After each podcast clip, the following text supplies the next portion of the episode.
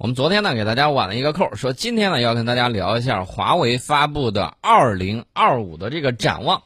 那么它发布的这个展望呢有十大趋势啊，看看到二零二五年，也就是说六年之后，它所说的这个趋势能否在我们的这个家庭生活之中以及日常工作之中出现。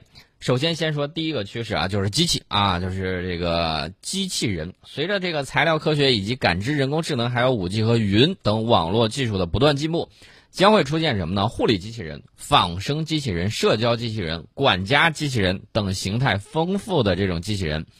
呃，这个些机器人，大家一听啊，这个管家，那是不是以后可以有个机器人管家，保姆一样啊？对。那么按照华为的预测，到二零二五年，全球大概有百分之十四的家庭会拥有自己的机器人管家。哇，这个厉害啊！啊，这个比较厉害。我觉得一个是可以智能节电。我要是有一个机器人管家，我就起名叫小宋。小宋，给我倒杯茶 啊！他做不到那个地步，他能有效的管理你的家用电器，还有其他方面。小宋开灯是吧？呃，或者是什么呢？就是比如说有一些家务可以交给他去干。啊，刷碗，或者说指挥什么呢？指挥洗碗机去把碗给我洗了啊，这样就很省事儿了。或者说，把这个饭给我做了啊，这个回去就吃现成的，这个不错啊。这也是一种新的生活方式。那么除此之外呢，它会在家政、教育、健康服务业等等方面会出现。那么这个是趋势一，还有一个趋势是什么呢？就是超级视野。这个超级视野呢，指的是以五 G。虚拟现实和增强现实、机器学习等新技术技能，使这个人呢具备超级的视野，会帮助我们突破空间、表象、时间的这种局限，见所未见，赋予人们新的这种能力。那么，全球产业展望报告预测，到二零二五年，采用虚拟现实和增强现实技术的企业将增长到百分之十啊，这是相关的一个预测。大家可以去体验一下虚拟现实和增强现实技术。啊，体验了之后，你就会发现，确确实打开了一个全新的大门。而且呢，我了解到，如果采用虚拟现实技术去做什么呢？去做教育的话，做教育培训，第一，它你这个它在你这个耳朵耳朵边儿，它有这个耳机，直接呢就让你沉浸在一个封闭的环境里面，你的眼前通过这个屏幕看到的，就是完完全全啊。是跟外面世界完全不同的一个虚拟世界。那么在这个虚拟世界之中呢，你的注意力会就是受这个心理学家去研究了，你的注意力会集比平时要集中，集中度要高得多，大概至少是要提高百分之一二十的这种注意力，啊，这个是注意力提高的话，你学习才会有效率。所以说呢，这将来可能会在我们教育领域有更多的这种应用。那么趋势之三就是零搜索。啊，这个是受益于人工智能及物联网技术，智能世界呢将简化搜索行为和搜索按钮，那么给我们带来更加便捷的生活体验。比如说，过去你找信息，到信息主动来找你，那么未来呢不需要点击按钮表达你的需求啊，桌椅、家电、汽车都会跟你对话。啊，那么全球产业展望报告就预测，二零二五年智能个人终端助理将覆盖百分之九十的人口，也就是说，将来你的手机会更加的这种智能。对，那么是一个手机连接很多个设备啊。对，除了这个手机之外，将来可能它名字还会叫手机，但是呢，更多的是智能的个人终端助理。嗯，那么趋势之四就是说，道路有可能会更加的畅通啊，就是什么呢？智能交通系统把行人、驾驶员、车辆和道路连接在统一的动态网络之中，并且能够更加有效的规划道路资源，缩短应急响应时间，让是这个交通呢更加畅通。让电脑来规划，对，让它直接来规划。呃，按照这个展望，二零二五年蜂窝车联网技术将嵌入到全球百分之十五的车辆之中啊，也就是说，这个汽车将来也会更加智能化。那么趋势之五呢，就是机器人从事三高。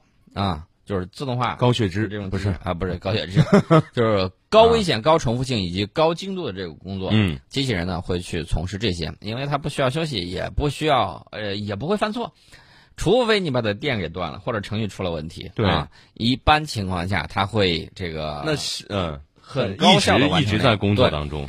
那么我们的生产力会提高，安全性也会提高。那么带下来一个问题就是，那么将来人。会从事什么样的？哎，对呀，啊，这个可能会对我们这个从业，包括这个劳动力的这种结构调整，可能会带来一定的有一天 AI 主播出现了，我是不是就失业了？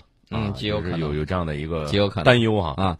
那么他们预测到二零二五年，每万名制造业员工将和一百零三个机器人共同工作，这是相关的这个情况。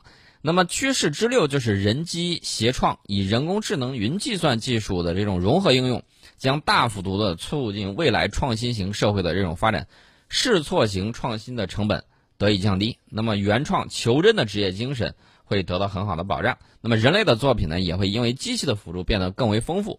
呃。预测二零二五年百分之九十七的大企业将采用人工智能，所以说你可以看一下啊，以后的这种发展会越来越快。那么趋势之七呢，就是顺畅沟通啊。随着人工智能、大数据分析的应用与发展，企业与客户的沟通、跨语种的沟通都会变得更加的便捷，信息传播呢也会更加有效，人与人之间更容易相互理解和信任。那么预测到二零二五年，企业的数据利用率将达到百分之八十六。啊，这二零二五年其实离现在很近。嗯，美国不是说二零二四年要把这个人类再次发射到月球上去嘛？啊，大家可以看点时间，一个五年，一个六年，其实是这个未来就在到来的这个路上。我倒是觉得这个二零二五的更容易实现啊，二零二五这个更容易实现吧。嗯，那么趋势之八呢，就是共生经济。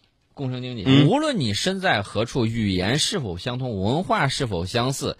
那么，数字技术与智力，就是智能的这个能力，逐渐以平台的模式被世界各行各业广泛的应用。那么，各国企业呢，都有机会在开放的合作之中，共享全球生态资源，共创高价值的智能商业模式。呃，预测到二零二五年，全球所有企业都将使用云技术，而基于云技术的应用使用率将达到百分之八十五。那么，趋势之九呢，就是五 G 加速大带宽。啊，低时延、广连接的这个需求，在驱动五 G 加速的商用，将渗透到各行各业啊，并且比我们想象之中更快的到来。嗯，这个报告预就预测到二零二五年，全球将部署六百五十万五 G 基站，服务于二十八亿用户，百分之五十八的人口将享有五 G 的服务啊，其中呢，中国将占到绝大部分。那么趋势之时就是数字治理。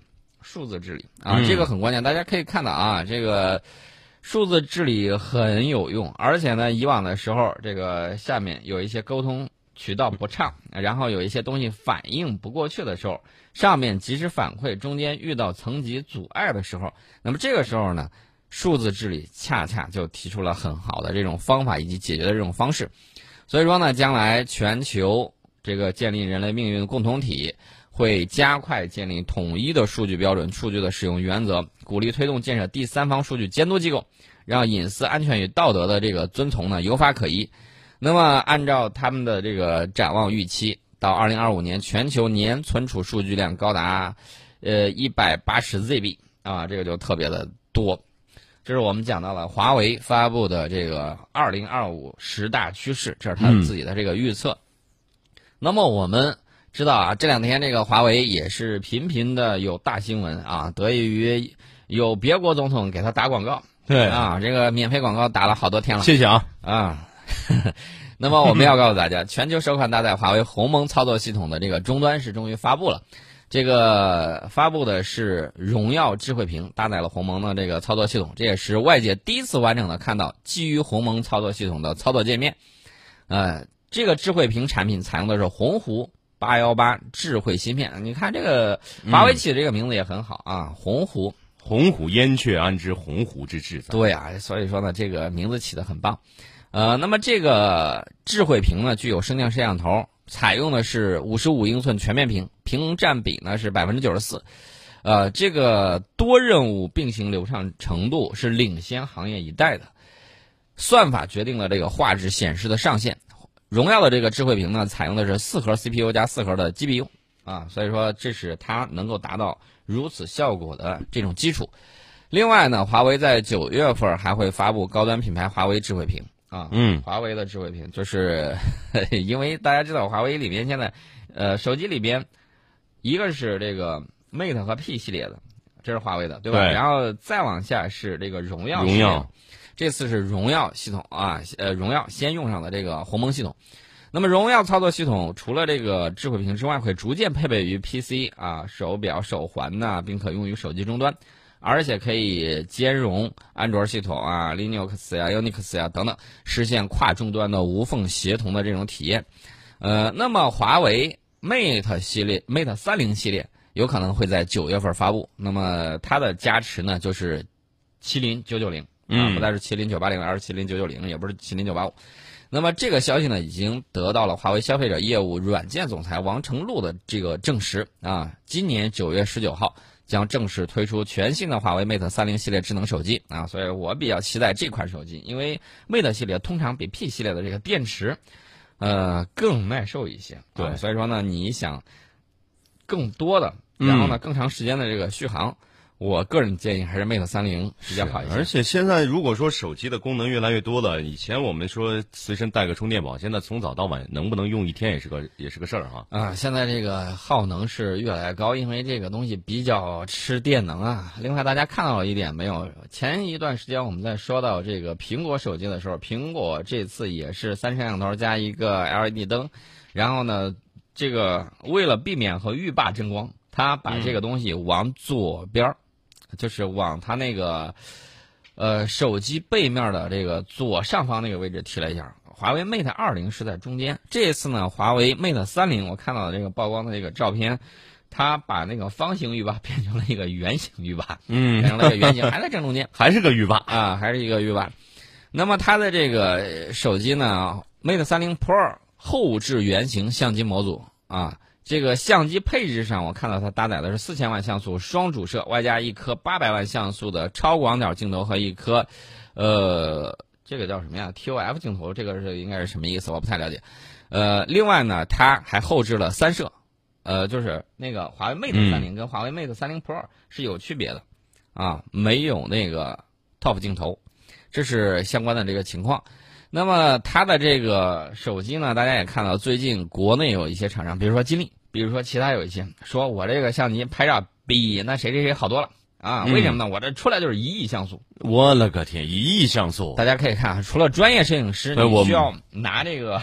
对我毛孔里面有多少螨虫都能看得见啊！拿一亿像素的这个相呃手机去拍照，应该是效果还是比较好的啊。所以说大家更多的是拿着手机去拍照，嗯，而且呢，大家也会看到手机通过一些这个智能算法，然后呢会让你拍的比你相机拍出来更漂亮。所以女性一般问都是这个相这个手机好看不好看？对，其次就是拍照行不行？所以照片会越来越骗人了啊！照片大家都知道，大家也看到了那个谁。前一段网络上那个乔碧罗殿 下，他当时那个情况，虽然是一场炒作，但是这个东西呢，怎么讲呢？啊，科技有的时候会隐瞒很多东西啊，这个是双刃剑，大家也要了解一下。没有亲眼见到的，真的都是虚的啊。嗯，我们简单说一下这个华为的这个鸿蒙的这个操作系统，它的这个微内核到底是什么？那么大家可以看啊，在二战之后，计算机是在快速的发展。构成计算机的主要基本单元，从电子管发展到分分粒晶体的这个管，再到这个后来的大规模集成电路。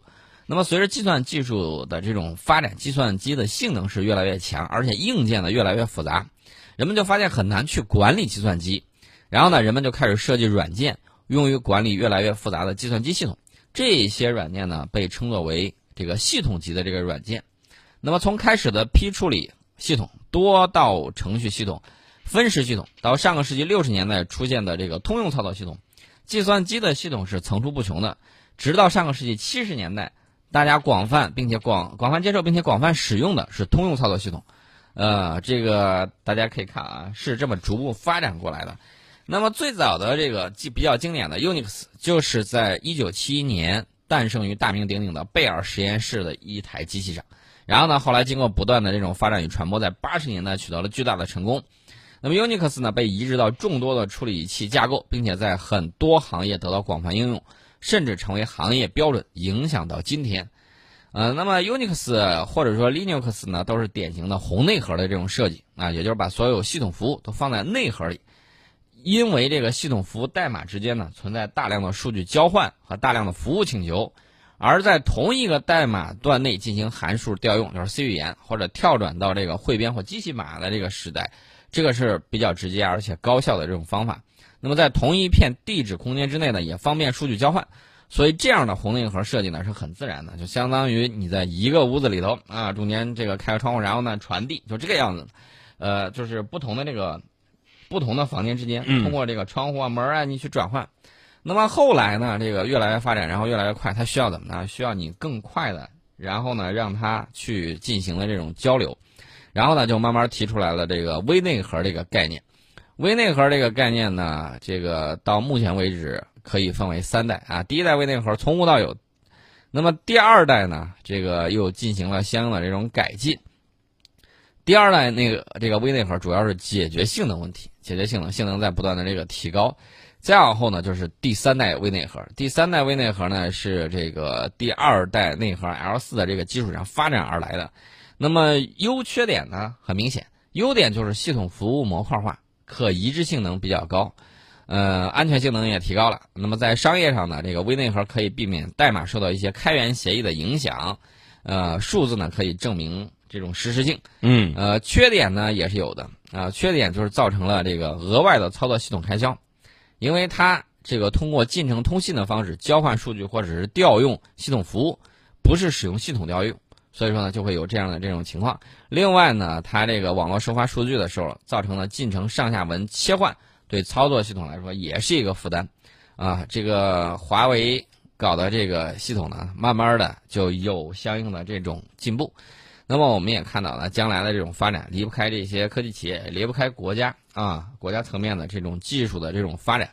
那么我们普通人比较好奇的就是，这个黑客到底是怎么个样子？对啊，啊，美国拉斯维加斯不光是说它这儿有这个。大家都知道引人入胜的一些风景，啊，当然了，这个亮丽的风景线，大家也知道，前期前两年是在这个地方有一次，对吧？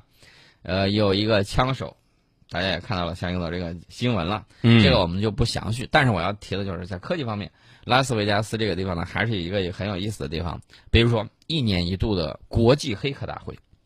国际黑客大会，国际黑客大会，这个大会呢，聚集了全球网络安全专业人士，啊，是顶级黑客大会。不仅是信息安全领域最新的发展趋势、创新技术，还有风险漏洞，啊，也在这个展示平台上进行展示。呃，那么他们都会进行哪些比拼呢？会不会在这个就像我们放那个公益广告一样，嗯，一叶孤城和西门吹雪啊，在紫禁之巅进行一较高下啊？会不会是这个样子？那么大家可以看，他这个比赛啊，比拼啊，一决高下，怎么样去做？呃，它这个里面有漏洞船游戏比赛啊，就是运用返回导向编程技术，利用漏洞来控制飞船的前进、转向、子弹发射啊。这是小游戏啊，游戏每六分钟更新一次，然后呢，所有飞船复合重新激战，每轮得分都计入团队总成绩，影响最终的这个排名。呃，除了这些之外呢，他们还有各种各样让人脑洞大开的黑客比赛上演。比如说最简单的，嗯，也是最常见的，其实也是最难的，就是密码破译、星球攻击、医院保卫战、间谍大战等等等等。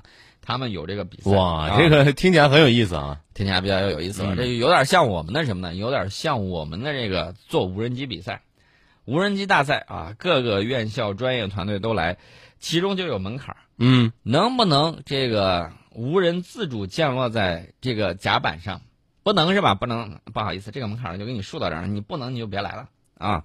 那么美国的这个拉斯维加斯这个一年一度的国际黑客大会，吸引的除了众多的黑客、企业代表，还有包括美国国会、美国联邦调查局、美国军方等机构的相关人员啊。这个很多受访的企业还有政府机构代表是这么说的：这个盛会也是招募顶尖黑客的良好平台。嗯，太美，把黑客弄弄到自己旗下，嗯啊，为自己所雇佣，希望邀请这些黑客来攻击自己的网络，发现漏洞，找到补救措施，筑牢网络安全屏障，防患于未然。美国的网络技术还是比较厉害的啊，这一点大家是要承认的。那么我们在半点报时广告之后讲一下，有一些国际大赛会带来哪些方法上的这种进步。另外呢，就是有一些教育方式可能会带来哪些退步。